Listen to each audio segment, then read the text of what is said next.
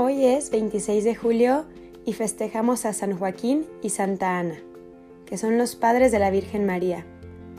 Joaquín significa Dios dispondrá y Ana significa la bienhechora.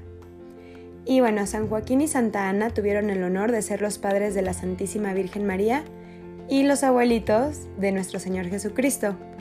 Y este consideramos que es un honor único en el mundo todo lo que sabemos de ellos son realmente puras tradiciones. La iglesia tiene esta tradición desde hace mucho tiempo de San, San Joaquín y Santa Ana, pero realmente pues pasó hace tanto, es antes de Jesús, que no tenemos eh, información como tal. Es pura tradición, como muchas cosas de la iglesia.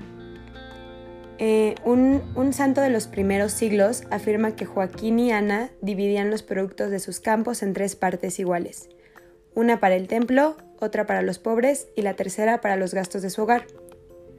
Escritos muy venerables cuentan que los dos papas presentaron desde muy pequeña a su hijita en el templo y que la llevaban muy frecuentemente allí para que le instruyeran en la religión. Parece que le hicieron aprender muchas frases de la Sagrada Escritura, porque Nuestra Señora en el cántico que compuso cuando visitó a Isabel cita varias frases del libro sagrado. Y pidamos la intercesión de esta familia para que Joaquín y Ana y María nos llenen de bendiciones eh, y paz a nuestras familias, que nos mantenga unidas y que sean un ejemplo para nosotros en la familia cristiana. Amén.